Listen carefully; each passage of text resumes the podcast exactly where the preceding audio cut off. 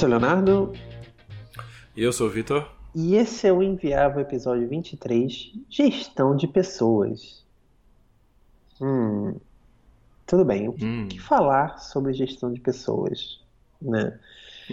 Primeiro vamos começar aqui. Hoje acho que dia é, de inédito, né? Pela primeira vez. Você trouxe uma pauta, Vitor. Nós temos uma pauta. Somos, uma, somos pessoas organizadas agora. Pois é, pois é. Vamos ver se isso vai se traduzir em qualidade final. Ou vai ser só mais uma porcaria organizada. Então vamos. Agora eu vou ter que citar a pauta porque parece que a gente é mais profissional agora. Então, uhum, nossa uhum. pauta. Aí quando as pessoas falam pauta em podcast, parece que tipo, uh, eles são profissionais e tal. É, é, agora nós somos é. profissionais. Tipo, para você, Vitor, o que que, o que que é gerir pessoas, assim, na, na prática? É, bom, gerir pessoas é você, é, de alguma maneira, levar um grupo de trabalhadores, de subordinados, a um resultado que seja do interesse da empresa.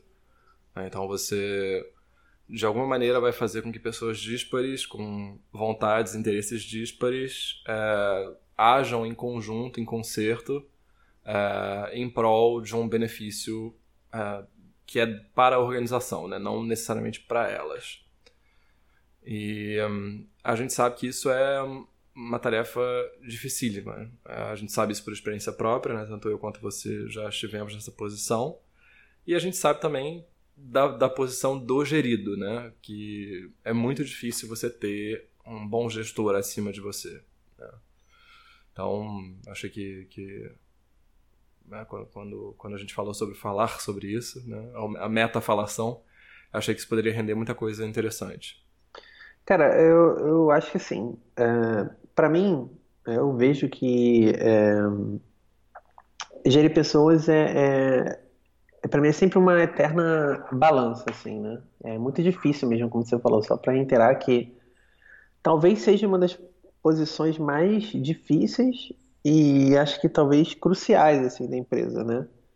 É, quantas pessoas você não conhece que tipo se mantiveram às vezes no trabalho porque tinha um gerente legal e uhum. que tipo se sentiam motivadas e à vontade para estar no lugar e no outro aspecto também quantas pessoas não saíram porque tipo tinha um gerente que não era legal, sabe, que tornava a experiência de trabalho muito ruim eu acho que assim, o gerente de projeto ele tem. É... Eu vou generalizar, tá? Não vou falar gerente de projeto porque talvez possa, possa falar nisso nessas pequenas nuances de diferença, né? Gerente de projeto, gerente de produto, né? Que às vezes é um pouco. varia um pouco de empresa para empresa. Mas vamos falar gerente, né? Uhum. De forma geral no início. É... eu acho que é, é um, um, uma linha tênue assim entre você atingir as coisas que a empresa quer, né? E ao mesmo tempo, tipo, fazer com que as pessoas que estejam trabalhando na sua equipe fiquem motivadas, né, de continuar fazendo aquilo, né? O que, na minha visão um pouco pessimista, assim, é de como as empresas funcionam, hoje em dia isso é muito difícil, no geral. Sim. Porque a gente vive nessa escala de é, oito horas de trabalho sentar numa cadeira no escritório fechado, né? Uhum. E caramba, como é que você motiva uma pessoa a continuar ali, indo ali todo dia? Sim. Para pra pensar nisso, como isso é, é tão. Uhum. É, é, absurdo quando a gente fala, né? Mas é a realidade de 99% das pessoas, né? Que trabalham Sim. em empresa e tal. Ah, você pode falar assim, ah, mas aí eu trabalho remoto, não sei o que. Olha, eu não acho que tem tanta diferença assim, entendeu? Acho que no final das contas você tá lá se comprometendo naquele mesmo intervalo de tempo uhum. para entregar as mesmas coisas e, e é bem restrito, mesmo você trabalhando remoto não. Então você, você fazer com que essa pessoa acorde pensando, uau, vou pro trabalho, legal, sabe? Uhum. Vai ser muito difícil, porque todo, tudo muito, está muito contra você, né, naquele momento, né? Uhum. Você tem tudo, tá tudo desfavorável, você tem que, sei lá, tirar um, fazer um, uma limonada daquilo ali e fazer com que a pessoa ache aquilo ali, sabe, legal e que seja uma experiência agradável, sabe? Uhum. Então, uma, é, uma das coisas que, é, que a gente fala sobre isso e tal é. Vamos seguir a pauta. Eu estou um pouco confuso, mas vamos lá. Uhum. tipo, um, seria essa ideia das teorias de gestão, né? Você quer falar um pouco sobre isso e tal? Ah, ah sim, sim, claro. É, bom, uh, esse como é um assunto complexo e é um assunto que está intimamente ligado com a eficiência das empresas, né? Uh, com a eficácia, a eficiência, esses termos de administração que, que, que a gente adora repetir. é, há muitos estudos sobre isso e muitas formulações é, em relação ao, ao que, que é, é um, um, o jeito mais eficaz de gerir pessoas. Né? Então, a gente tem lá teoria clássica, meio tayloriana, fordiana, né, em que você é, tem como, como orientação primordial a hierarquia, então cada um no seu lugar, cada um com a sua responsabilidade.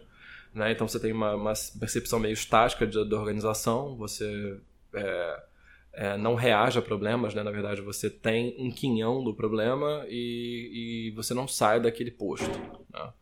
É, você tem umas teorias mais aí para os anos 50 baseadas na, nas relações entre as pessoas, né? então você depende a, a, a, essas teorias elas estipulam que o sucesso ou fracasso de uma organização depende da combinação de pessoas e da, da relação de interesses que estão ali envolvidos, né? Então você tem pessoas que estão interessadas em, em, em coisas próprias, em autorrealização, em, sei lá, aprender uma tecnologia por meio do trabalho, e tem pessoas que estão interessadas em só ganhar o dinheiro delas, né? Então, um, um, é um grupo, ele precisa de mais coerção, outro grupo precisa de menos coerção, e você precisa de um equilíbrio desses dois tipos de pessoa, né? Desses N tipos de pessoa, na verdade, porque tem outros tipos, para você atingir seus objetivos. Você tem teorias mais modernas ainda, que são teorias baseadas em, em, sistemas, né? na ideia de que você tem forças diferentes atuando sobre qualquer atividade que você tenha que executar. Então, por exemplo, se você, é, sei lá, você faz peças automotivas, é, você depende do preço do, dos minérios, você depende dos seus fornecedores, você depende é, do seu grupo de soldadores, você depende da sua equipe de engenheiros. E se qualquer uma dessas coisas estiver descompensada, você tem que compensar de um outro jeito. Né? Então você tem que estar sempre atento a esses, essas relações de forças entre sistemas diferentes. Né? Você tem que entender a coisa holisticamente. Então, se você pegar, por exemplo, o Scrum é, é, nesse sentido, você tem que colocar várias pessoas com responsabilidades diferentes atuando no desenvolvimento do produto para que ele tenha sucesso. Não basta eu ter um, uma equipe de, que vai levantar requisitos uma equipe de desenvolvimento. Eu tenho que ter envolvimento constante dos stakeholders, do product owner, né, de, de quem esteja participando do processo para que você tenha é, qualidade no final e eficiência no final, né? o produto que você efetivamente quer. E aí você tem a teoria da contingência, é, em que você parte do princípio de que nada é, é, deve ser tomado como certo. Então, sempre aparecem problemas, você vai estruturar equipes de volta é, em volta dos problemas. Então, se você está numa, numa empresa que quer desenvolver uma linha nova de, de atuação, quer desenvolver um produto novo, se você pegar aquela hierarquia estreita de você tem os arquitetos e você tem os seniors, você tem o QA e tal, e tentar gerar coisas novas com essa hierarquia não vai funcionar. Você precisa de horizontalização para você poder ter uma troca mais direta de informação e desenvolver coisas com mais velocidade. É... E você tem a teoria que é uma teoria mais recente ainda, que é a teoria do caos. Né? Você não sabe nada sobre a constância da organização. Então, é, tem um pouco a ver com teoria de contingência também, mas assim, coisas desconectadas numa organização podem influenciar umas às outras. Por exemplo, uma pessoa do RH esqueceu de pagar um, um, um benefício no desenvolvedor. Isso vai afetar a produtividade desse desenvolvedor. Né? É, o, o, o, sprint também é uma, uma, o Scrum, o sprint no Scrum ele é uma manifestação disso também, né? Se coisas podem acontecer, o ideal é que eu esteja atento a elas o quanto antes possível. Né? Você quer, de alguma maneira, manter o caos é, em vista e sob controle da medida do possível. Você fazer um bloco fixo de trabalho faz com que você tenha sempre um momento em que você pare para ver o que, que aconteceu de inesperado, o que aconteceu que que estava fora do planejamento original, para reincorporar isso no produto e fazer um planejamento mais afeito à realidade daquele momento da empresa. Então, é mais ou menos isso aí que a gente tem de visões sobre como gerir equipes, né? E, e que estão em atuação em, em algumas empresas, né? Umas usam teorias mais antiquadas, umas mais modernas. Né? Então, eu acho que, que é importante a gente saber mais ou menos que existem essas variações de pensamento, porque é, isso faz também com que a gente entenda como a área de desenvolvimento vê essas coisas. Né? A gente tem muitas dessas influências modernistas é, contemporâneas né, de, de, de, organização de equipes. Né? Então, a gente tem muito de teoria de sistemas, a gente tem muito de teoria de contingência, é, menos de teoria do caos, porque é um assunto mais complicado, acho que ainda não está muito difundido. Mas a gente não sabe de onde vem isso, né? Parece só um bando de coisa meio, meio hippie, new age, assim, que não tem uma base psicológica, mas na verdade tem. Né? Tem toda um, uma área de estudo muito forte em cima disso. Mas acho que em, em volta de todas essas teorias está a ideia de motivação. Né? É, a ideia de que a organização ela é uma otimização da motivação individual de cada um. Né? Então, na organização hierárquica, você vai ter uma motivação voltada para a função. Né? A função deve motivar a pessoa e a pessoa deve motivar a função. É, já nas mais modernas, você vai ter motivações individualizadas. Você tem a ideia de que tem pessoas que têm é, motivações intrínsecas e extrínsecas. Né? É, é, você vai ter a pessoa que é mais criativa, você vai ter a pessoa que é mais conformista, você vai ter a pessoa que é mais reativa a, a qualquer autoridade, você vai ter uma pessoa que é mais receptiva à autoridade. Então, você tem que entender com quem que você está lidando para saber como fazer essa pessoa trabalhar melhor. Né? Então, é, quando você falou, por exemplo, de oh, eu estou trabalhando remotamente, ou estou trabalhando, eu tenho que ir para o escritório todo dia, eu, eu tenho que me motivar é, a ir todo dia fazer aquele trabalho. Esse trabalho de motivação, ele é compartilhado entre quem faz o trabalho e quem gere o trabalho. Né? Então, o gestor ele tem que saber como fazer a parte dele nisso. É, você... É, eu, eu acho que o, o essa questão da motivação acho que é a chave, assim, para você ter um, um resultado legal, assim, com, com o time uhum. que você está gerindo. Eu, eu acredito muito uhum. nisso, assim. Ao mesmo tempo, é, eu, eu sou um pouco cético, assim, em relação a, a tipo, como você, você acredita que é possível, assim, você realmente motivar pessoas de verdade assim, no, na estrutura que a gente tem de trabalho hoje, assim? Uhum. Entendeu? É uma boa, uma boa pergunta. É... Eu não sei se isso é uma característica da nossa área, né? É... Porque essa, vira e mexe você vê artigos assim, tipo, 13 maneiras para motivar desenvolvedores de software. Eu acho que a gente tem uma crise de motivação na nossa área. Talvez por a gente ter uma propensão muito grande a, a tem uma, uma, uma, presença muito grande de pessoas é, com motivações intrínsecas, né? Cada um vem com a sua bagagem para o trabalho de coisas que quer realizar. Então, é, isso pode ser uma percepção turvada da minha parte, mas é, muitas vezes você está lidando com pessoas que têm é, objetivos ali a atingir e a empresa, na verdade, só um lugar que vai permitir ou não que esses objetivos se concluam. Né? É, e aí você fica sempre com um embate entre o que, que é o interesse da empresa e o que, que é o interesse da pessoa. Então, nesse, nesse universo, a, a motivação é, talvez seja difícil de ser injetada, né? É difícil de vir de cima para baixo, porque normalmente a gente enxerga esse trabalho do líder como um, um trabalho de inspiração, né? Uma pessoa que traz coisas, traz ideias e, e, e desobstrui o caminho e tudo mais. E, e eu acho que talvez a motivação, talvez a boa liderança seja uma ausência constante. Eu acho que o bom líder é que nem o goleiro.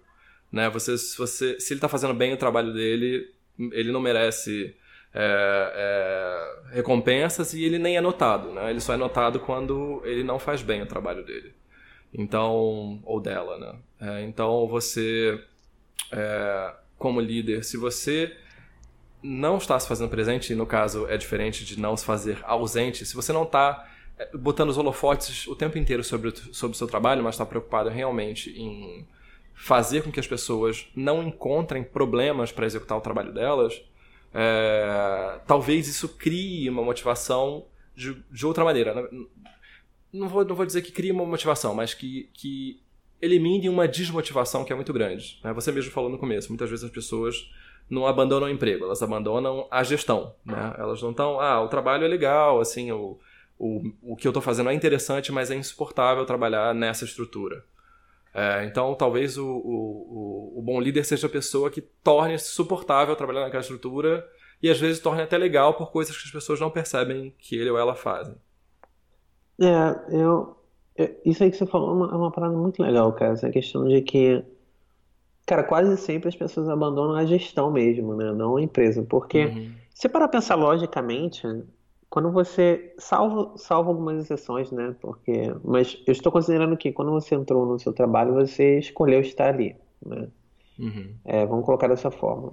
É, não é assim para todo mundo. Às vezes você simplesmente entrou no trabalho porque era o que tinha, né, e tal.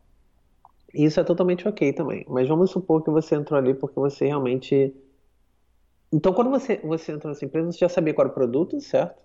Você já sabia uhum qual era o, o stack de tecnologia, você sabia qual era a sua posição que você ia trabalhar. Então, para você, aquilo ali estava ok, sabe? É, isso, isso parece um cenário interessante. Obviamente, uhum. nem sempre isso se traduz na realidade, né? No, no que é o trabalho e tal. Mas, na maioria das vezes, eu acredito que pelo menos é próximo do que do que estava na sua expectativa, né? Você pesquisou e teve mil entrevistas e foi lá e convenceu a empresa e tal. Para você sair para você ir embora dessa empresa, é, geralmente é porque alguma coisa no meio do caminho ali não está ok, né? Uhum. E normalmente não é porque o produto mudou, não é porque o stack de tecnologia mudou, certo?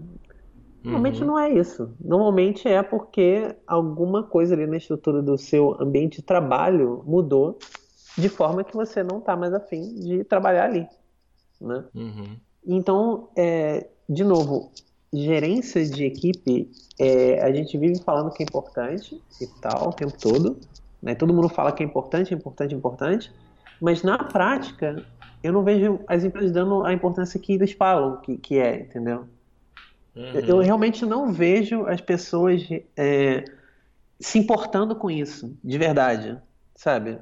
É, Do tipo, essa é a minha experiência também. As pessoas não se importam. E, e, isso é a maior falha que uma empresa pode ter, porque isso é, é, é receita para você perder funcionários o tempo todo. Né? Uhum. E aí você vê, é, por exemplo, aqui em startups, né, em Berlim e tal, é muito comum é, as pessoas não ficarem mais. É, são, é muito raro, eu diria, alguém ficar, completar dois anos numa empresa. Muito, uhum. muito raro. Eu posso dizer até para a empresa onde eu trabalho, é, a maioria das pessoas não fica mais de dois anos na mesma empresa.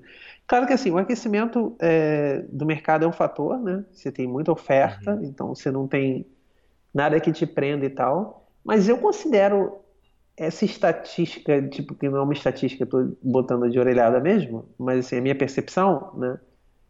É uma coisa meio absurda, você não acha? Porque, tipo, eu acho nem dois anos Totalmente. muito pouco. Muito pouco para você trabalhar num lugar, assim, considerando que, sei lá, você leva seis meses só para se adaptar àquele lugar, né, pelo menos. Né? Uhum. Então você efetivamente trabalhou ali no seu potencial completo mal um ano, sabe?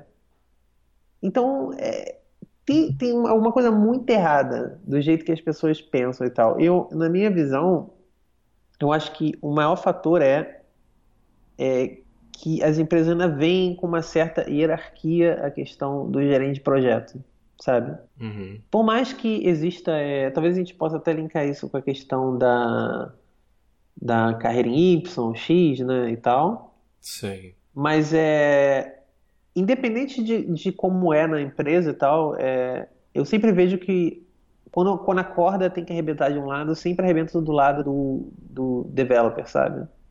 Uhum. E é por isso que existe essa grande rotação de developers nas empresas. Porque uhum. sempre que um developer traz algum problema para as empresas, as empresas tendem a, sabe, fazer a vista grossa para a pessoa e tentar atribuir o problema a uma outra coisa, sabe? Ou às vezes é a própria pessoa que fez, relatou o problema. Isso é uma coisa uhum. comum, todas as empresas fazem isso, né? Então, assim, o problema nunca é o gerente de projeto, o problema é sempre o desenvolvedor, sabe? Uhum. E aí esses gerentes se mantêm nas empresas, né? Quantas vezes eu já vi isso? Nossa senhora, todas as empresas que eu passei quase, né? Tinha uma pessoa que se mantia e as outras pessoas que ficavam saindo, sabe? Uhum. O tempo inteiro da empresa. Existe aquela rotação de, de absurda de funcionários e o gestor da equipe era o mesmo, sabe? Uhum. É, uma, é tipo a síndrome do técnico de, de futebol invertido, sabe? Sim, Porque, sim, sim. sabe, porque assim, quando tá no, no- num time de futebol, o time inteiro é uma merda, entendeu? Os jogadores são todos horríveis, aí quando tem que demitir alguém, vão demitir quem? Vão demitir o técnico, entendeu? Uhum, O par é o uhum, técnico, uhum. não é todos esses caras são horríveis, entendeu? Na Uhum. nossa, na nossa área, eu acho que é o contrário. É, é- é invertido, né? Tá lá, o, o- a cada três meses a gente tem que trocar um funcionário. A cada, ninguém fica mais de um ano e meio na empresa direito. Não, mas o gestor tá Uhum. tudo bem, sabe? Tipo, o cara continua ali e ninguém questiona por que que aquele cara ainda tá ali, né? A gente nunca troca o técnico, sabe?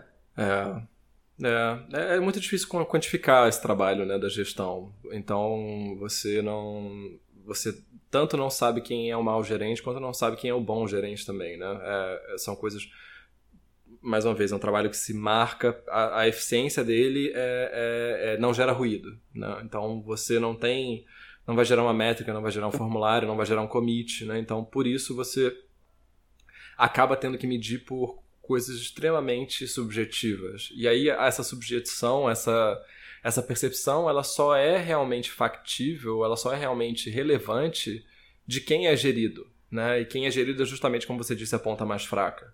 Se eu sou a pessoa que contrata o gestor, mas eu não sou gerido por ela, eu não tenho muita referência do trabalho que ela faz, a não ser que eu tenha uma série de reclamações dela, o que dificilmente acontece, né? Como a gente trabalha num, num mercado, como você disse, aquecido, em que é muito fácil você pular de emprego, a insatisfação ela se traduz numa saída da empresa, o que acaba fazendo com que essas disfunções se perpetuem também, né? A gente não a gente não compra o problema, a gente não entra numa de, de, de armar um conflito, a gente simplesmente sai, né? É, eu sei porque eu já fiz isso eh, mais de uma vez, né? Então eu tenho para onde ir, eu não quero consertar essa empresa, eu não quero falar mais uma vez que o problema é esse cara aqui, já que a empresa não está vendo. Então, adiós, vou para a próxima. Né? É, O, o que, só para entender E uma aí- coisa, o que não é, desculpa interromper, mas o que não é um problema também, né? uhum, Porque assim, Uhum. é, é, é aquela questão também, o quanto vale do nosso sangue, né? A gente já falou isso em outros programas, Uhum. né? Mas aquilo ali é o sonho de uma outra pessoa, né? sim. Querendo ou não, né? Isso é uma relação puramente profissional, né? Essa questão de, nossa, vamos nos envolver e vamos, né? Somos um Uhum. time e vamos conquistar o mundo, né? É Uhum. legal, mas assim, você está dividindo o lucro da empresa com o funcionário, entendeu? Uhum. Então, no caso, como, como isso não acontece, então assim, por que que você como funcionário tem que ficar lá também e consertar, né? A, Uhum. a, a, a empresa e um sonho que nem, nem é seu, né? É, é.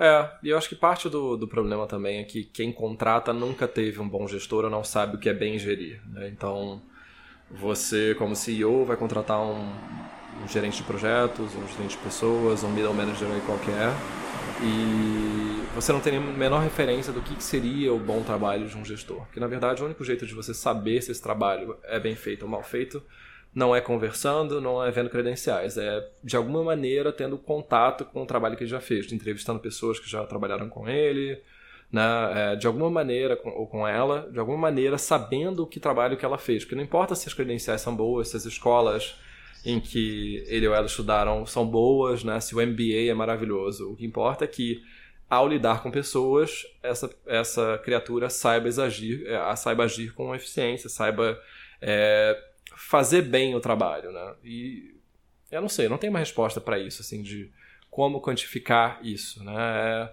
eu acho que o, o bom gestor é meio como pornografia, né? Você, você sabe que é, que é bom quando você vê bom. Você sabe que é pornografia quando você vê que é pornografia. Tipo, n- é, É uma, foto de um, uma foto de um peitinho não necessariamente é pornografia. né? Um, um gestor que tem um, um belo MBA não necessariamente é um bom gestor, né? Então você tem que, de alguma maneira, travar contato com, com esse trabalho dele ou dela para saber. É, E isso torna todo o processo muito frágil, né? É, você falou uma, uma coisa que eu acho que também é um outro ponto-chave e tal. É a questão de que é, não, como não é fácil quantificar, né, e tal, se torna uma coisa muito difícil também para o funcionário, tipo, explicitar qual o problema às vezes também. Sim. Né? Porque uhum. 99% das vezes é um problema humano, né? Não é um uhum. problema que você vai falar assim, não, porque no último semestre temos aqui 3% a menos de felicidade dos funcionários. Tipo, não. Uhum. Tipo, como é que você vai falar isso, entendeu? Como é que você vai explicar isso? Né? O que me leva a crer que assim uma outra palavra-chave para mim, que eu acho que também é muito importante nisso, a gente falou de motivação, né, por parte dos funcionários e por parte do gestor, empatia com as pessoas, Sim. entendeu? Eu trabalhei Total. com mais de uma pessoa, né, já que simplesmente não nasceu para ser gerente de nada, porque uhum. não tinha nenhuma empatia com os funcionários, sabe? Uhum. E era uhum. muito difícil tratar os funcionários como se fossem, sabe, recursos, né? Essas uhum. coisas do tipo. E é péssimo isso, porque você tá. A gente parece que voltou ali na Revolução Industrial, né? Uns 30 mil anos atrás. E, sabe, e, e, realmente empatia é chave, porque se você não consegue se colocar no lugar da pessoa, se você não consegue entender o que a pessoa está tá sentindo, ou o que está passando e o que está sendo motivado, cara, como é que uhum. você vai, entendeu? Não dá, entendeu? Simplesmente não dá para você é, motivar essa pessoa, porque você nem entende essa pessoa. Exatamente. E aí eu acho que esse realmente é essa é a, é a chave da, da questão e é o que faz uma pessoa ser apta ou não para isso, né? Ela tem que ter empatia, ela tem que ter noção da falta de empatia que tem em trabalhar para ter um pouco mais, né? Tem que ter uma autocrítica muito forte. Porque não tem argumentos tecnicistas quando você está lidando com pessoas e problemas pessoais e questões pessoais. Essa, até essa coisa de. Você pode ter na mesma equipe uma pessoa que trabalhe sozinha numa boa, que faça tudo sozinha, que faça um bom trabalho assim, como você pode ter a pessoa que precise de um pouco mais de apoio, um pouco de coerção até, que é uma excelente profissional, mas que não tem motivação própria. Né? Você tem que estar ali mais próximo, você tem que estar acompanhando mais. E essa pessoa ela não é pior do que a outra. Ela é só uma outra pessoa. Né? Ela tem outros, outras qualidades e outros defeitos. Então, acho que pouca gente tem o ferramental para saber é, tratar das duas coisas, né? Acho que até porque a gente tem uma, uma, essa coisa das carreiras, né? Você falou carreira em X, carreira em Y. Muitas vezes você não tem como se manter evoluindo é, como uma pessoa técnica e acaba descambando para uma carreira gerencial. E ferrou. Você chegou nessa, nesse, nessa área e você acha que você vai aplicar toda a sua lógica, seu, seu raciocínio e sua racionalidade a, a, gestão de pessoas e você vai dar com a cara na porta. Só que talvez você nem perceba que está dando com a cara na porta porque você enxerga o mundo de uma perspectiva cartesiana e a gente não está lidando com, com, com, números, com recursos, como você falou. Né? A gente está lidando com, com, pessoas que num dia tão bem e no outro dia tão mal, né? Nossa, e, e, isso que você falou é realmente incrível, assim, porque na maioria das vezes também as pessoas, os gestores não percebem o que está acontecendo. Porque eles estão tão uhum. dentro, né, da, da bolha deles, né, e tal, de tipo, tá tudo bem, sabe? Eu não sei porque os gestores têm essa maneira de achar que tá sempre tudo bem, né? É esquisito. Uhum. Mas assim, é... e eles ficam nessa maneira de, tipo, achar que tá sempre tudo bem, tudo ótimo, não sei o quê. E, e que assim, cara, é, é muito ruim, né? Porque você é difícil até você explicar para a pessoa qual é o problema, né? Aí você uhum. fala, não, olha só, o problema é esse aqui, porque, poxa, você tem que entender que a pessoa tal é assim, não sei o que, tananã. A pessoa tá lá, ué, mas tô fazendo uma coisa errada? Sabe? A pessoa não, uhum. não, não consegue é, realizar realmente, né, que há um problema. E esse é um... Uhum. E isso, cara, é muito difícil, porque como é que você convence uma pessoa a melhorar alguma coisa quando a pessoa acha que não tem nenhum problema? Né? Uhum. E parte disso vem do fator de que a pessoa se sente, é, é, devido à cultura mesmo, né, se sente numa posição superior às outras pessoas que ela está trabalhando. Exatamente, né? exatamente. Então ela se sente assim, é, é muito ruim usar empoderado nessa, nesse contexto, mas eu acho que é isso. Né? Uhum. Sente empoderada a tipo, sabe, eu tô certo porque, tipo, olha só, eu sou o, o gerente da parada, uhum. entendeu? Uhum. E, e aí você, cara. Eu não tenho nada a aprender, né? Eu só tenho a ensinar. É, exatamente, entendeu? E, e parte disso vem daquele fato que, assim, é, a maioria das empresas também não tem o feedback invertido, né? Uhum. De funcionário dar o feedback, é, o, que, que ele tá gostando e o que, que ele não tá gostando, entendeu? Eu uhum. acho isso essencial, essencial. Uhum. Né? A gente já trabalhou junto, a gente já fez isso, né? Juntos, inclusive. Uhum. E eu sei que por mais que às vezes a pessoa também não fale tudo que a pessoa está pensando, né? Uhum. Ela, eu diria que na maioria das vezes a pessoa até se limita um pouco quando está nesse feedback invertido por uma questão psicológica mesmo, né? Que a pessoa. Sim. Nossa, eu estou no feedback com meu gerente, porra, não posso também falar que a parada tá uma merda, eu estou desmotivado, eu quero ir embora, né? Uhum. Então a pessoa se limita um pouco, mas acho que mesmo assim é melhor do que nada, né? É melhor uhum. do que você. É... tem outros mecanismos também. Eu acho que no empresas maiores também, né? Porque quando a empresa é pequena, realmente é muito difícil você aplicar esses mecanismos. Mas o, o Facebook ele tem essa questão de feedback 360 anônimo, né? Eu acho. Uhum. Não sei se estou falando besteira, uhum, acho uhum. que em algum podcast já ouvi. É, eu acho que sim. Uhum. E isso é bem legal, porque você tem um bando de feedback de outras pessoas que você não sabe quem são, e elas te dizem o que, que elas acham do seu trabalho, o que, que você acha que pode melhorar e tal, não sei o quê. Uhum, e eu posso te dizer, cara, que é, é, é realmente é um tapa na cara, assim, você receber feedback né, de várias pessoas sobre o seu trabalho, né? Uhum. É, eu nunca passei por isso numa empresa de, de tecnologia, né? Porque, tipo, é, eu acho que na maioria das vezes assim, o feedback sempre vem do meu gerente ou do meu gestor, alguma coisa assim. Eu nunca, nunca fiz esse, participei desse feedback 360, né, e tal. Uhum. Mas eu posso dizer que, é, recentemente com a fotografia eu tenho exercitado bastante isso. Então, é, é, é análogo, eu acho onde tipo eu levo uhum. um trabalho e, e, sei lá, sete, oito pessoas com backgrounds, ideias completamente diferentes criticam o seu trabalho, sabe?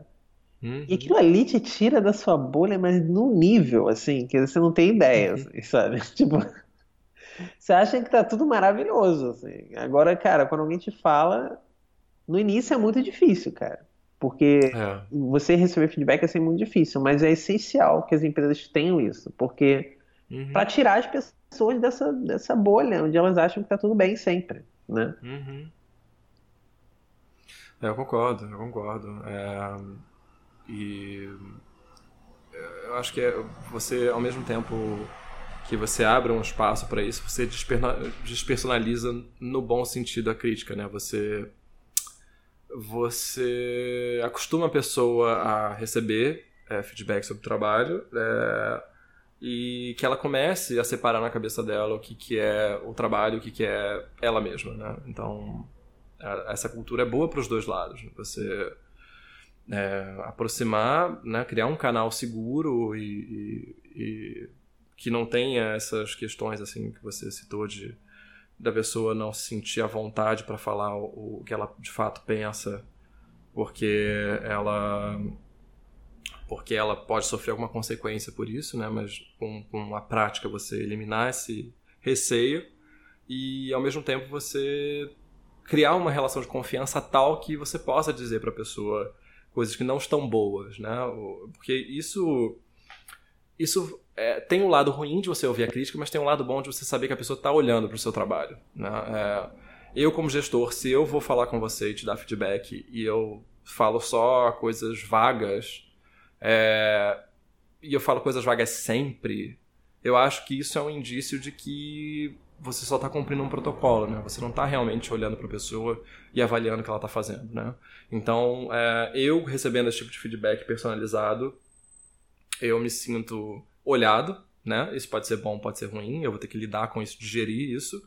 É, e eu dando esse feedback detalhado, eu me forço a olhar, né? E nesse olhar vem a, a, simpatia, que é ideal, vem essa relativização, né? Vem você saber que uma pessoa talvez não esteja desempenhando tão bem o trabalho dela nesse momento porque ela está com alguma contingência pessoal ou alguma contingência na empresa, né? E às vezes se você está só é, marcando uma reunião a cada três meses, olhando commits e, e, e querendo avaliar por números, você não está com um panorama real do que aconteceu com a pessoa naquele tempo, né? Nossa, é, e e as pessoas. É, tem uma frase, né, do. É, que, que o contrário do. O sentimento contrário do, do amor seria. Não é o ódio, né? É indiferença, né? Então, assim. Uhum. Realmente é melhor que alguém, cara, te dê uma crítica dizendo o que, que tá errado que a pessoa não fale nada para você, né? Porque uhum. a indiferença é muito pior, cara. Significa que uhum. nem relevante você é. no caso, uhum. né? Mas tudo bem, nem todas as empresas também têm maturidade de, de feedback, né? Então, às vezes, não é uma questão de Sim. relevância, não, é uma questão de organização mesmo e, uhum. e, e, maturidade, né? Da empresa. Mas, realmente, o, é. É, eu realmente acho, eu prefiro que alguém, sei lá, leve um trabalho, a pessoa fale que não tá bom por causa disso, por causa daquilo, por causa daquilo, do que a pessoa fale, é, ok, sabe? Ok é muito ruim, realmente. Foram né? três meses de ok. É, entendeu? Vamos para tipo, os próximos três. É, é muito, sabe? É, é muito chato, né? Realmente. Uhum. Mas aí, aí acho que é, seria isso. Voltando à nossa, nossa pauta da alegria aqui. Temos aqui uhum. exemplos. Exemplos são sempre legais. Tipo, uhum. cara, exemplos. Você tem exemplos de situações onde faltou motivação, assim, para mim todos os dias, e você? É, para mim, muitos dias. Muitos dias. Né? A sensação, assim, de que o meu trabalho ele não tá servindo a nada. E ninguém vem me dizer que ele serve a alguma coisa, né? Simplesmente eu tenho que ter a, a, a consistência de produzir, de tirar coisas de uma lista de tarefas e colocar numa lista de coisas prontas. É, então, é, eu posso dizer que é uma coisa bem frequente, assim. É, eu, eu também me sinto da mesma forma, assim. Por isso que eu estava falando no início que eu acho que parte desse desconforto que a gente sente é inerente do, do trabalho moderno mesmo, do sistema uhum. que a gente vive e tal. Eu acho que com certeza uhum. existem é, é, tons de, tipo, descontentamento pessoal mesmo, né, e tal. É, uma boa parcela mesmo, cada um, cada um e tal. Mas eu acho que do jeito que a gente trabalha, né? É, eu estava lendo um artigo esses dias e o cara falou que ele não acredita que seja possível você, num ambiente de oito horas de trabalho escritório, né? Distrair uhum. é, o verdadeiro talento de uma pessoa. Uhum. Né? Que ele, ele acredita que num ambiente controlado e limitado desses, você não tem como a pessoa nunca vai realmente mostrar o, o seu total potencial. Né? Uhum. Eu acho que é por isso que quando as pessoas trabalham com coisas tipo é, com coisas artísticas ou outras coisas que envolvem um trabalho mais pessoal, né? no geral, onde a pessoa tem total liberdade de criação e, e etc., é onde a gente vê a, a grandiosidade das criações, né? onde a gente vê uhum. as coisas mais incríveis assim acontecerem. Porque eu acho que uhum. nesse tipo de, de ambiente de liberdade é onde a pessoa realmente mostra todo o potencial que ela tem, assim, e todo uhum. o que ela realmente quer fazer, o que ela realmente quer criar, assim. Dito isso, veja bem, isso é só uma opinião, todos estão livres para discordar, certo?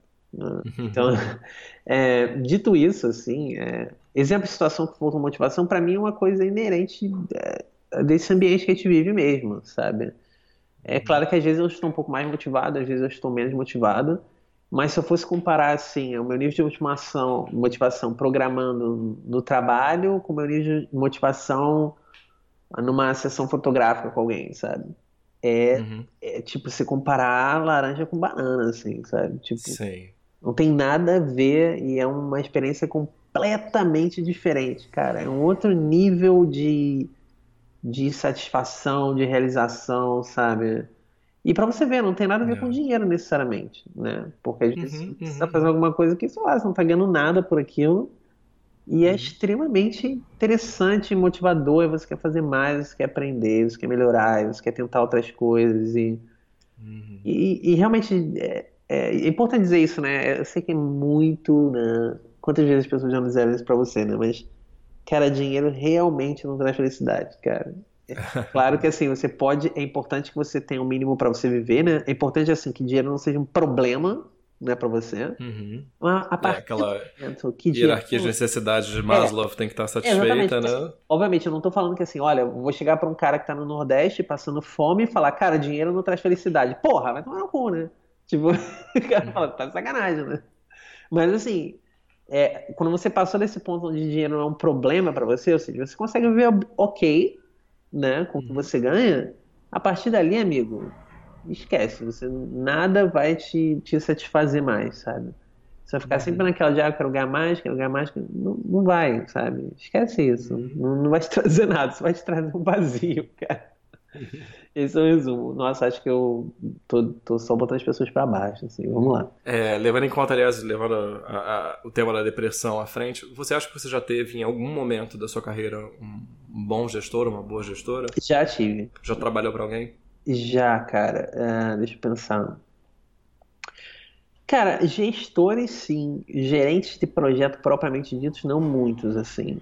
Uhum. Mas um, é, já tive sim. Eu, eu, vou sempre excluir você, porque eu já trabalhei com você, então a gente vai ficar meio que tipo. Né? Uhum. Você pode excluir também, porque a gente não fica também puxando o saco um do outro, mas assim. Uhum. Eu já tive, já tive bons gestores sim. É, caras que é, eram criativos e tinham boas ideias, né? E um, uma, uma característica comum dos gestores que eu trabalhei que eu achei eram bons é um, são backgrounds diferentes.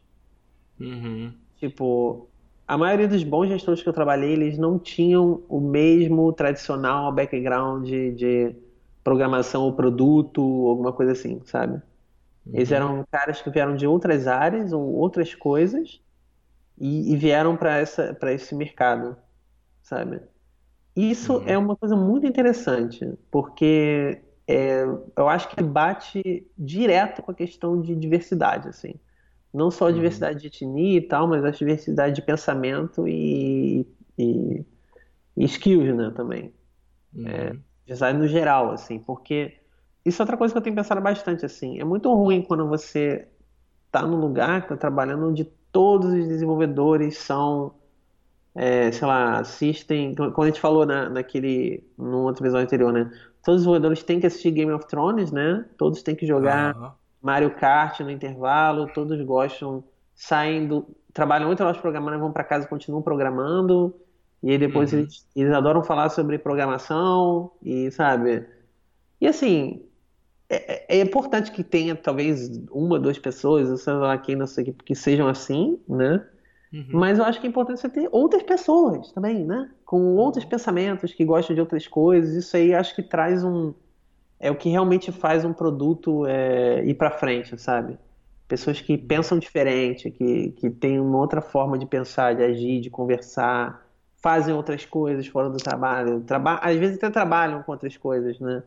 Ao mesmo uhum. tempo. E os melhores gestores que eu tive, os caras mais realmente criativos, eram caras assim, que trabalhavam com outras coisas, faziam outras coisas e faziam é, gerente de projeto e tal. E, geralmente eram caras mais relaxados, sabe? Caras mais, uhum. mais tranquilos mesmo, fáceis de lidar, que entendiam melhor as pessoas, tinham empatia. E, e, e as ideias deles, honestamente, eram melhores, assim, entendeu? Eram ideias uhum. mais, é, que realmente, é, usando aquele jargãozinho, né? Que eles foram mais fora da caixa mesmo, né? Não eram Sim. ideias que o cara leu num livro de tipo como criar bons produtos é, one on one, sabe? Uhum. E você? É, é, eu tô tentando pensar, assim, eu acho que eu dei mais azar é, nesse geral, assim, porque. Pensando. No, no Brasil é difícil também, né? Eu acho que pelo menos eu vejo aqui em Berlim tem, tem uma diversidade maior de gerentes de projeto e produto. É, eu acho, eu acho que tem muito, muito uma falta de profissionalismo que passa por isso também, né? De não, não se dar a devida importância a essa atribuição. É, cara, eu acho que eu acho que do ponto de vista de uma pessoa que fosse boa de lidar e e que de alguma maneira beneficiasse o meu trabalho, né? não, não só fosse uma pessoa é, do ponto de vista humano legal, né? mas uma pessoa que trouxesse elementos interessantes para o trabalho e que estivesse hierarquicamente acima de mim, cara, não me, não me lembro de ninguém, de verdade. Não, não, não tô querendo ser do contra, não. É... Não, eu, eu acho que isso é um, é um, é, é um sinal, eu, eu já... né? É uhum. importante, né? De que, é, como você falou, que as, as empresas não dão a necessária importância para essa posição. Essa é a realidade, uhum. né? Uhum. É, mas é. é eu, eu, sempre, eu sempre tive, eu já tive, assim, é, gestores mais engajados, seja do ponto de vista técnico, seja por, por arrotarem vídeos do TED que viram e blogs que leram, né? E, e coisas de, de Flávio Gicovati, Roberto Chiniachik, essas coisas bestas assim que passam na CNN, que falam de pessoas e como bem gerir, não sei o que, blá blá blá blá. E que na prática ficavam o tempo inteiro perguntando: e aí, já terminou? E, e se orgulhavam de trabalhar mais do que todo mundo, né? E tudo isso mostrava essa. Não sei, essa falta de autocrítica, né? É, de, de viver essa contradição assim tão à flor da pele sem perceber que o discurso e as atitudes não, não batem, né? Então, tive muito dessa experiência, assim. Nossa, você citou um perfil agora que para mim é um dos mais comuns que eu vejo assim no Brasil, assim, sabe? Que é pessoas ficam compartilhando essas coisas de gestão e não, e não sabem gerir porra nenhuma, sabe? É. Nossa, cara, isso é tão, tão comum, assim, sabe? É o que eu mais vejo, assim. Você abre no LinkedIn, né? É só isso, né? É, é, links de TED Talks de gestão, de como revolucionei, não sei o quê. E, tipo, quando tu vai conhecer a pessoa, uma pessoa boring pra caralho, sabe? Tipo. Uhum. É, no geral, acho que a maioria dos. É, não só isso, acho que isso eu posso expandir até pro, pros desenvolvedores também, né? A maioria dos profissionais da nossa área são pessoas boring pra caralho, assim. Eu Sim. acho que isso é uma, é uma crítica que eu tenho a, a na nossa área, assim, sabe? A maioria das pessoas não é, é interessante, assim, sabe? É... Eu relutei muito com.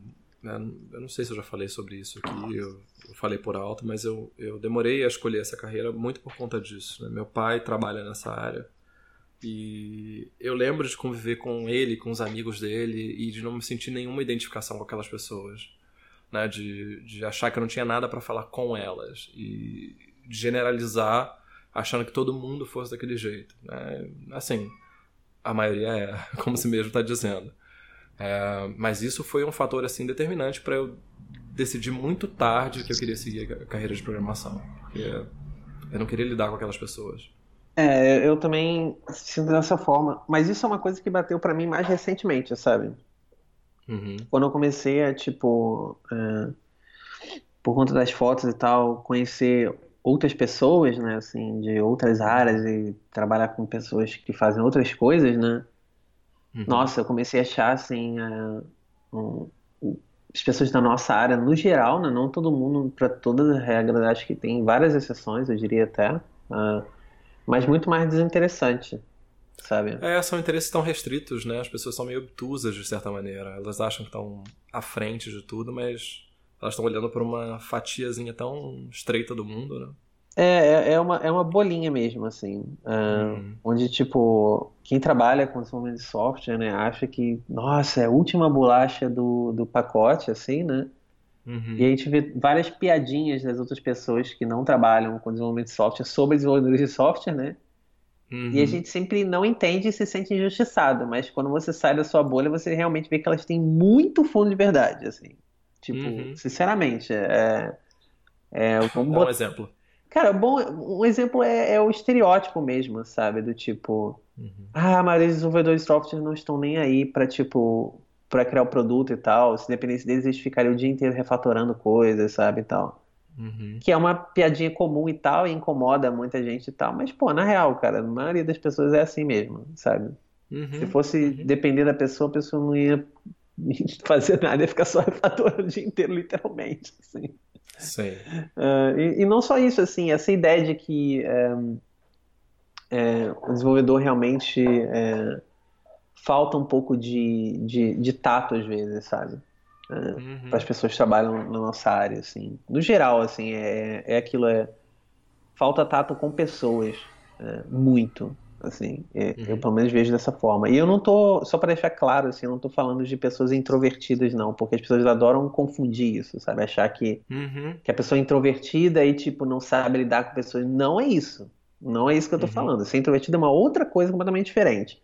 Tô falando de pessoas que realmente não conseguem, é, por exemplo, fazer uma crítica ou, ou ou entregar algum ponto negativo de uma forma educada, sabe? Ou, Sim. ou não conseguem. É, são pessoas mal educadas mesmo, né? É, Delicadas. É, exatamente. São pessoas que, sabe, são muito, muito ríspidas, sabe? E isso é tão, tão comum, assim, na nossa área, assim. É tão. Uhum. É, é, realmente pessoas que não sabem debater, não sabem conversar, assim, é, no geral. Uhum. É, nossa, isso foi o que eu mais encontrei ao longo da, da minha carreira É, eu também. Isso é uma constante, assim. Todo lugar que eu vou, assim. E eu vou dizer que na Europa isso é pior, cara. É, não, não. é pior ainda, porque eu achava que no Brasil isso era horrível, mas quando você vem aqui, nossa senhora, é, putz, cara, é, uhum. multiplica por três, assim, no mínimo, assim. É, é pessoas, se, você, você entra numa discussão e você fica se perguntando se as pessoas estão discutindo ou se elas estão trocando patadas, assim, sabe? Sei.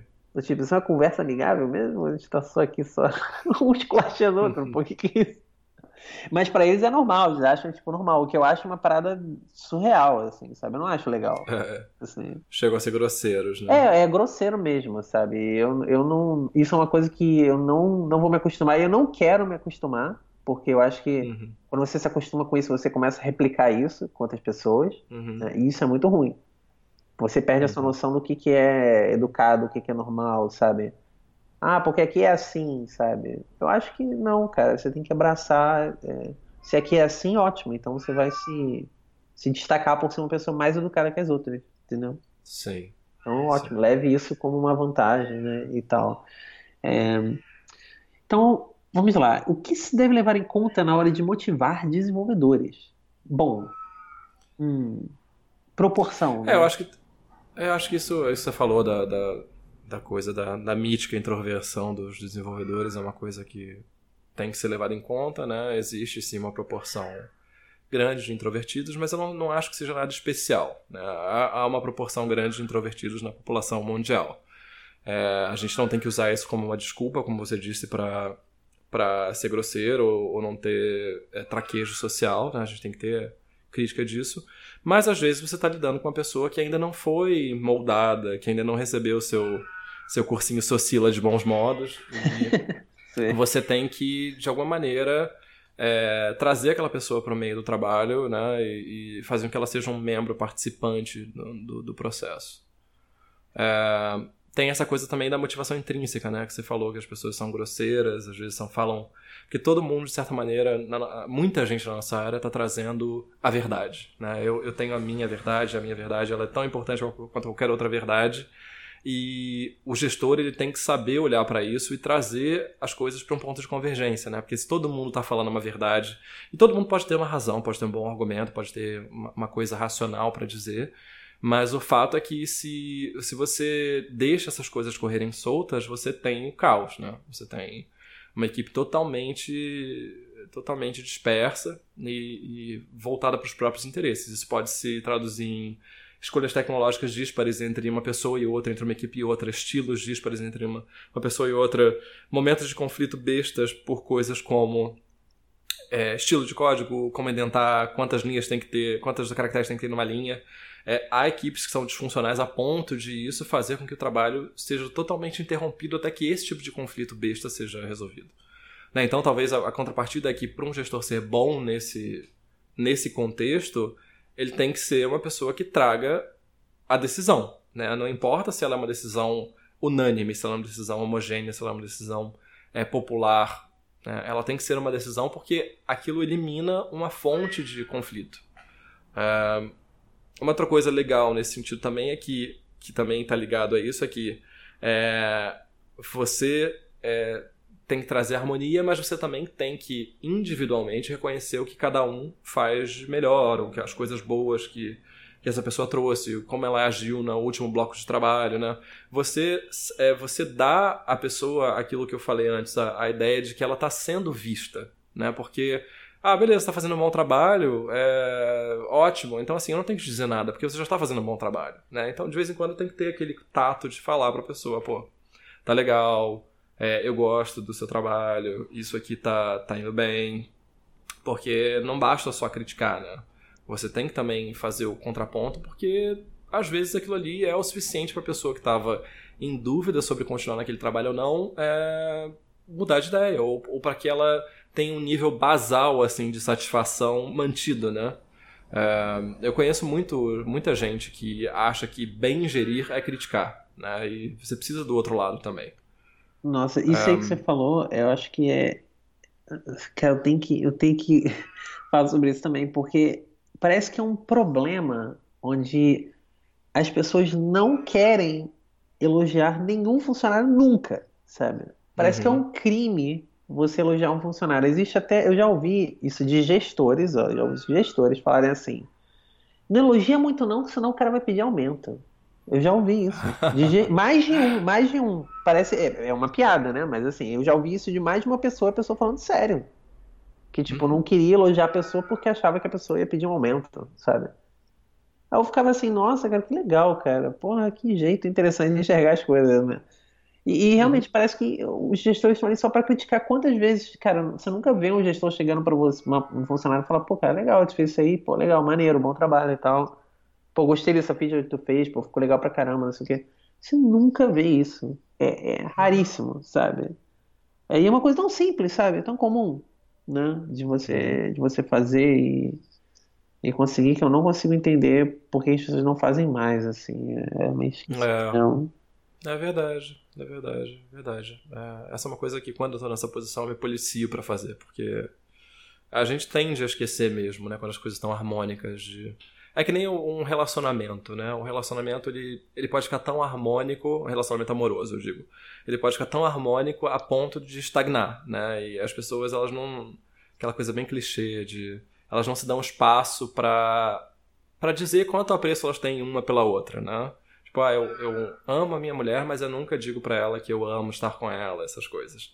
É, guardadas as devidas proporções, você não precisa amar os seus funcionários, mas é, o apreço ele é importante, né? Porque a gente gosta de se sentir apreciado. É, eu acho que isso são coisas assim que levam talvez à discussão do, do que é que faz, do que faz um bom líder, né? Porque a gente sabe que faz um mau líder. Né? Então isso de reconhecer talvez seja uma coisa legal. Não sei, outra coisa que, que eu acho que é importante, é, eu, eu, citei antes de que, de que eu tive um, um gestor que adorava se, se gabar de, de trabalhar freneticamente. Né? Você tem que dar o exemplo. Né? Se você acha que essas pessoas. Você acredita, pelo menos você tem o discurso de que seus funcionários têm que ter vida pessoal, que o trabalho tem horário para começar e para terminar, que as pessoas têm direito ao descanso e tudo mais. Você tem que se dar o direito ao descanso, você tem que trabalhar horas normais, então nada de mandar e-mail às 10 da noite, nada de mandar uma mensagem do Slack dizendo, ah, por favor, você não precisa responder agora mais, eu estou deixando aqui, aí deixa uma catatal de texto. Porque a pessoa que está do outro lado, a, a leitura dela é, isso está vindo de uma pessoa superior a mim, que está disponível nesse horário e, por conseguinte, de alguma maneira ela valorizaria o fato de eu estar disponível também. Né? Isso cria uma ansiedade, cria uma, uma coisa tão pouco salutar e, e, muitas vezes o gestor nem tem a intenção, mas ele não tem a consciência do que ele está fazendo. Ele está pecando pelo erro. Né? Ele quer, racionalmente, ele quer que as pessoas tenham essa vida, mas emocionalmente ele também está atuando sobre as mesmas inseguranças que a pessoa subordinada dele está. Ele quer mostrar para o superior dele que ou dela que, que tem comprometimento, etc, etc, etc. Então não se dá espaço. Né? É, então, uma, um bom gestor e talvez uma boa organização é, é, são pessoas que são pessoas são criam contextos em que as pessoas podem ser pessoas fora do trabalho, né? Nossa, e, e eu acho que até a gente pode até assim estender, expandir isso, né? E dizer que assim, tanto você pessoa, tanto você deve quanto você gestor, se tiver algum gestor ouvindo, né? Eu espero que sim, cara, tomara. Né? Uhum. Uhum. É, que você tem que ter sim uma vida fora do trabalho, cara. É, pelo amor de Deus, essa questão de você ficar associando é o trabalho da sua pessoa, sabe? Que você é o seu trabalho, você não é o seu trabalho. Por mais que, uhum. a menos que você seja o dono da empresa. Né? Aí tudo bem. Uhum. Aí não sei, né? Talvez esse seja o seu sonho. Mas mesmo assim, é, mesmo, mesmo assim, assim, você tem que vezes, dar o exemplo. Exatamente, mesmo assim, né? Na maioria das vezes não. Mas as pessoas tendem muito a associar a, o trabalho a elas. E eu vou te contar uma coisa, cara. Quando, é, uma, uma frase que eu costumo dizer muito e tal, com, com minha esposa e com meus amigos e tal. É o seguinte: imagine que eu morro semana que vem, certo? Sei lá, passou um carro, uhum. me atropelou, eu morri. O que, que vai estar escrito na minha lápide? Leonardo, um cara que fazia umas apps maneiras? Tipo. É. Tá entendendo? Tipo. É, o, o, cara que preferia tabs e não espaço, o cara que preferia espaço e não tabs. vai estar tá lá então. Leonardo, é. ele dentava com dois espaços porra. É. Tipo, é isso, sabe? É isso, é, é isso que você quer deixar, sabe? E eu não tô nem falando de uhum. legado, foda-se também se não quiser deixar nenhum legado, tudo bem também, sabe? Uhum. Nem todo mundo tem que deixar legados, parece uma coisa também muito grandiosa. Mas assim, nossa, você vai ser lembrado, né, pelas pessoas. Uhum. Tipo assim, e, e quando as pessoas lembram de você, é mais ou menos um retrato do que, que você foi, né? O que, que, que você fez no mundo, né? E quando a gente fala que você fez no mundo, não é, porra, você não tem criar também a cura do câncer, não. Às vezes, se você for um Uhum. cara que é legal para as pessoas que estão em volta de você e você impactou a vida dessas pessoas, já fez alguma coisa muito legal no mundo, né? Uhum. E assim, você vai perder o seu tempo. Cara, a vida é muito curta, cara. Você vai perder o seu tempo pensando, discutindo sobre dentar com tabs no espaço, sabe? Ou, ou Uhum, discutindo uhum. é, coisas, detalhes do seu trabalho, associando isso à sua pessoa, sabe? E, e outra, outra armadilha é que, assim, quando você associa o seu trabalho a você, qualquer crítica que as Uhum. pessoas fazem ao seu trabalho, você entende como uma crítica a você, entendeu? Como pessoa. Sim, sim, Isso é sim, muito sim. ruim, porque você nunca vai conseguir se desassociar disso e você nunca vai conseguir melhorar ou, ou fazer outras coisas, entendeu? Uhum. Você está sempre associado ao seu trabalho lá o tempo todo, sabe? Vai achando que você Uhum. é aquilo, você é aquilo que você está entregando, sabe? E, pô, não é, Uhum. cara. Amanhã você vai para outra empresa, aí você virou uma outra pessoa. Tipo, Ah, não, você é a mesma pessoa, né? A uhum. única coisa que vai com você para todos os seus lugares, né, é você mesmo, né? Então, É. assim, é, você pode mudar de país, você pode mudar de trabalho, você pode mudar tudo, meus amigos. Você é você mesmo e tá ali sempre, cara, e não é o seu trabalho, assim. Então, Uhum. ficar no trabalho até as 8 horas, como você falou, aí não tá te trazendo nada, cara. Sério. Uhum. Você só tá sendo enganado aí pela, por esse esquema aí, cara. Enfim. Não. Não, é verdade, eu concordo com você. Concordo com você. Acho que, que isso de você ser uma pessoa que tem uma influência nas outras tão próximas de você, de alguma maneira, né? De ser uma pessoa lembrada. eh, Você não vai ser lembrado por por essas, por essas minúcias, né? É, uma outra coisa que eu acho que também é importante para um bom líder que é aquilo que você falou da empatia, né? Você entender que a pessoa não é uma extensão sua, você entender que a pessoa pensa diferente de você, é, você saber ouvir, porque muitas vezes as pessoas fazem uma linda cara de ouvintes e estão pensando na lista do supermercado, né? Não estão prestando atenção em nada do que a outra tão fala- tá falando. Não estão captando as nuances, não estão vendo a linguagem corporal da pessoa.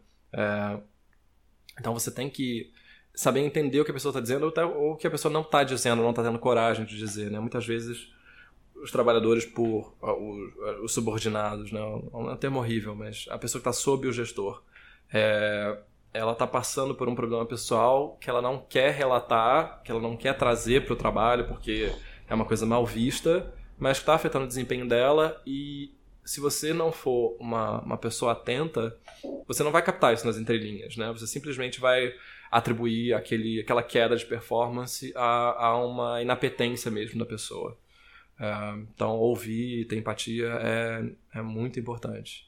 E é importante também, eu acho que na hora de ser gestor, você não confundir essa empatia com é, uma, uma convivialidade, um coleguismo é, exagerado. Né? É, o gestor ele tem que ser uma pessoa decisiva, né? ele tem que ser uma pessoa que saiba é, é, resolver situações, que possa resolver situações, que tenha a, a, a margem de manobra para fazer coisas que possam ser desagradáveis a curto prazo, mas porque porque está vendo o benefício futuro, que tenha é, é, distanciamento suficiente para saber até quando tem que tirar uma pessoa da própria equipe, né? que tem muita gente que não sabe fazer isso. É, por conta dessa, dessa confusão, né? dessa proximidade, desse coleguismo com é, uma amizade, uma coisa maior do que deveria ser. É, acho que é isso. Tem, tem mais uma coisa que você lembra assim, que seja uma característica das pessoas boas com quem você trabalhou? Você falou da, da diversidade de perspectivas e tal, mas tem mais alguma coisa? Cara, acho que não, mas eu, eu acho que a gente falou de várias coisas. Também a gente pode fazer um, um apanhado, um resumão, né? Assim, né? Uhum. Então a gente mencionou é, que primeiro, né? é, acho que não do gestor, mas acho que no ambiente, né, de trabalho, né, no geral, é interessante, né? Eu acho que palavra, só palavras-chave, né? Assim, acho que motivação, empatia. Eu colocaria empatia como primeiro lugar, assim, cara. Eu acho Uhum, que, uhum. nossa, se, o- se o gestor ele tem empatia, cara, o trabalho pode ser uma merda, sabe? Mas um cara ele torna o o ambiente tão leve, sabe? Tão, tão tranquilo que as pessoas simplesmente Uhum. estão ali, nem parece que é trabalho, sabe? As pessoas estão ali fazendo, entregando, mas nem parece que é um. Sabe, não tem ninguém apontando uma arma na sua cabeça, sabe? Então, é, Isso é importante e tal. É, eu acho que essa ideia que você falou de você parecer é, colocar, não colocar os holofotes em você, né, o tempo todo, né, e, e uhum. ser aquela pessoa que basicamente é um facilitador ali e tal, eu acho que é uhum. legal. O que não é a mesma coisa de você ser omisso, né, também. Uhum, uhum. Acho que, que tem esse, esse meio do caminho e tal. E eu acho que, cara, é, você mencionou a questão de não confundir isso com o coleguismo e tal, tem um certo distanciamento e e eu acho que isso é uma coisa que quando eu geria eu não consegui ter totalmente, assim, sabe? Uhum, tipo, uhum. eu sempre. É, eu acho que a questão da empatia, eu acho que eu sempre tive, eu acho que talvez eu tinha, tinha até demais, sabe? Uhum. E por isso era muito difícil para mim ter um certo distanciamento das pessoas e tal, sabe? Eu sempre é, tratava as pessoas assim de uma forma muito próxima, assim. O que é muito Sim. legal para mim de trabalho, mas eu acho que é muito ruim, como você falou, quando você tem que, tipo, é, demitir alguém, sabe? Ou, ou trocar alguém de posição, de equipe, alguma coisa assim, sabe? É, é uhum. se, torna isso muito mais difícil e tal, eu acho. Sim. É, para quem tá gerindo. Mas assim, eu acho que eu, eu já conheci, por exemplo, é, é, gestores que eram, tipo, realmente é, muito amigos da equipe e tal, sabe? que iam almoçar com o pessoal, não sei o que, não sei o que lá. É, amigos não é uma palavra forte, mas colegas, assim. Uhum. E, e eu já conheci caras que também eram totalmente opostos, sabe? Que não se integravam de jeito nenhum, sabe? E tal. Uhum. O que, assim, também é ok, sabe? É, uhum. Hoje em dia eu penso que, assim, cara, ok também, porque se é uma coisa que você não tá afim, sabe? Você não se sente fazendo, não tem por que forçar uma barra também, sabe? Uhum. Simplesmente uhum. deixa as pessoas é, fazerem o que elas querem fazer e, e, tem que ser uma coisa verdadeira mesmo, sabe? Se você, se você conhece uma pessoa no trabalho e você realmente quer criar um laço com aquela pessoa porque você acha que aquela pessoa é interessante, eu uhum. acho que totalmente ok, mesmo que você seja um gestor e tal, sabe? Talvez sim, até facilite sim, claro. de você, é, pelo menos quando, na minha experiência pessoal, assim, isso até facilitava quando eu tinha que criticar alguma coisa, entendeu? Uhum. Porque eu tinha uma grande abertura de falar, olha, cara, uhum. pô, isso aqui, pô, tá zoado, hein? Pô, isso aqui, vamos, vamos mudar isso aqui, entendeu? Era uma coisa uhum. muito mais, assim, é, leve, né? Do que, pô, uhum. chamar a pessoa numa sala, sabe? Tipo, reunião na salinha, né? E tal. E, e tipo, tem que falar alguma coisa e tal. E facilita muita coisa também, eu acho. Né? Tem uhum. lado bom, lado ruim, né? É, acho que não... É verdade. Então, é, isso é interessante, isso é interessante também. E. Fala aí. Não, não, eu acho que, acho que você resumiu tudo, acho que a gente falou. É, hum, acho que fechou bem, assim. Foi um bom, bom lembrete do, do apanhado geral aí. Então é isso aí, cara. Se você é um gestor, se você é um gerente, Manda aquele e-mail, tô sacanagem, a gente não tem e-mail, cara, você não vai mandar. Uhum. Mas a gente tem que ter, foi só um lembrete. Ai, caraca, então. É, hoje, hoje pois a... é, nós não somos bons gestores do nosso projeto. Pois é, hoje a pauta amanhã é o e-mail. É, fica aí esse, esse, fica aí. esse nosso próximo milestone aí nesse projeto. Mas legal, cara. Vamos Beleza. para as recomendações ou você quer falar alguma coisa que você não Não, não, vamos lá, vamos lá, que já tá longo. É, senão fica muito longo. Beleza. Acho que eu, eu vou começar então. É... Uhum. Deixa eu ver. É... Recomendação, uma. Eu falei de, há uns episódios atrás sobre aquele reality show japonês, Terrace House. Que, é, uhum. que é engraçado, cara, e, e mostra assim muito da cultura japonesa e como os japoneses pensam e agem várias situações. É muito interessante assistir. É uma coisa leve, não, não é um programa deep, né, tal. É pra esvaziar essa cabeça mesmo, cara. Tu vai sentar ali, relaxar no final do dia, assistir aquilo ali 20 minutos, entendeu? Isso é uma nova temporada uhum. na Netflix agora, Terrace House, terceira temporada. Eu não assisti ainda, Maravilha. mas eu estou recomendando baseado nas outras duas, que foram muito legais, cara. Muito legais. Eu odeio reality shows, esse é o único reality show que eu assisti. Tipo, e o que uhum. torna para mim interessante é justamente essa diferença de cultura. Eu acho que talvez se eu morasse no Japão eu ia achar isso, sabe, tosco ou chato, mas uhum. como tem essa diferença, é, torna é, muito interessante, né? O reality show e tal. A minha segunda recomendação, cara, recentemente eu comprei um, um, um scanner de filme, né, 35mm, e esse scanner ele tinha uma particularidade que ele só rodava em Windows XP, né? E eu tive que comprar o Windows XP, cara, depois de mó tempão e tal, não sei o quê. E aí é, eu instalei uma, uma, subi uma VM aqui na minha máquina e tal, pelo VirtualBox, e cara, eu não consegui fazer o scanner funcionar 100% nunca, sabe? É, sempre tinha vários uhum. problemas e tal, por causa de como a VM funcionava, etc e tal. E aí, é, no fórum desse scanner específico lá, alguém me recomendou é, uma alternativa para o VirtualBox, que é aquele Parallels. Você já viu? Uhum. Sim, sim. E, cara, é vida, hein?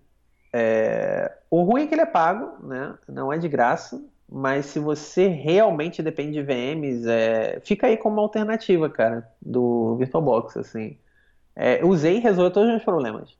Tipo, simplesmente não tive mais nenhum problema com. O meu problema estava sendo na questão de, do HD e tal, e, e tava dando várias, várias bugs e tal, e erros nos programas. É... E, cara, quando eu troquei pro Parallels, assim, funcionou 100%, tudo. Uhum. Assim. E, pô, foi muito fácil de fazer o setup e tal. É...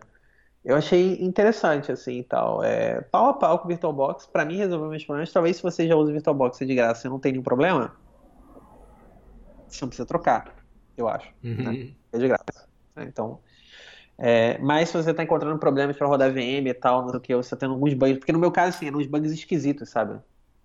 Tipo, eu não uhum. sabia qual era o problema. Eu falava, cara, será que eu vou uma instalação que eu fiz? Será que o meu. E no, no final, não. Era, era o programa da VM mesmo que uhum. não, não tava é, funcionando direito. É, legal, cara. Então aí fica a alternativa pro VirtualBox Parallels, eu não conhecia. Uh, ah, maneiro. E tal. É, eu tinha uma outra recomendação, mas vai falando as suas, vou tentar lembrar minha terceira depois. Tá, eu tenho duas recomendações. É, uma é um artigo curtinho no, no blog do, da Basecamp, aquele Signal versus Noise. É, Why I Work Remotely, é por que eu trabalho remotamente. E o autor ele fala que o, o argumento dele a favor do, do trabalho remoto, pelo menos para ele, é que não, é, não tem nada a ver com produtividade, porque não é porque você vai trabalhar mais ou que você vai trabalhar com mais eficiência, mas porque é, trabalhar em casa, trabalhar no lugar que você escolhe trabalhar, te dá mais oportunidades de viver. Né? Então, você pode estar com seus filhos, com seus animais, você pode trabalhar numa cafeteria que você goste, você pode resolver um problema e depois continuar trabalhando. É, é um jeito muito mais humano, né, humanizante de trabalhar. É bem legalzinho. Acho que o, autor se chama Jason, Jason Zimdars. Eu vou botar lá no, no show notes depois. É, e minha segunda recomendação é um livro chamado How to Read a Book. Como ler um livro. É um livro é, que acho que foi publicado a primeira vez nos anos 40. É, e ele basicamente trata de técnicas para você ler quando você quer ler para aprender informação, né? não para entretenimento. Entretenimento você senta e lê. Mas quando você quer ler e você quer extrair alguma coisa de um livro. Né? Então, é, ele vai tratando de vários modos de leitura, né? como você escaneia um livro, como você é, tem uma noção do que sobre o que o livro fala, sobre o que cada capítulo fala. E é bem legal, assim, porque eu, eu leio bastante, eu gosto muito de ler, mas eu sempre fico com a sensação de que eu podia tirar um pouco mais do que eu tô lendo. É, então, eu, eu já tinha isso, esse livro na minha lista há um tempo e tô, tô gostando bastante. É isso. Lembrei a minha recomendação. Uhum. E é uma recomendação legal. Um filme nacional. Uhum. Se você ainda não uhum. viu, é Aquários. Veja. Ah, sim. Você já viu? Uhum. Já. Cara, é bom demais. É bom.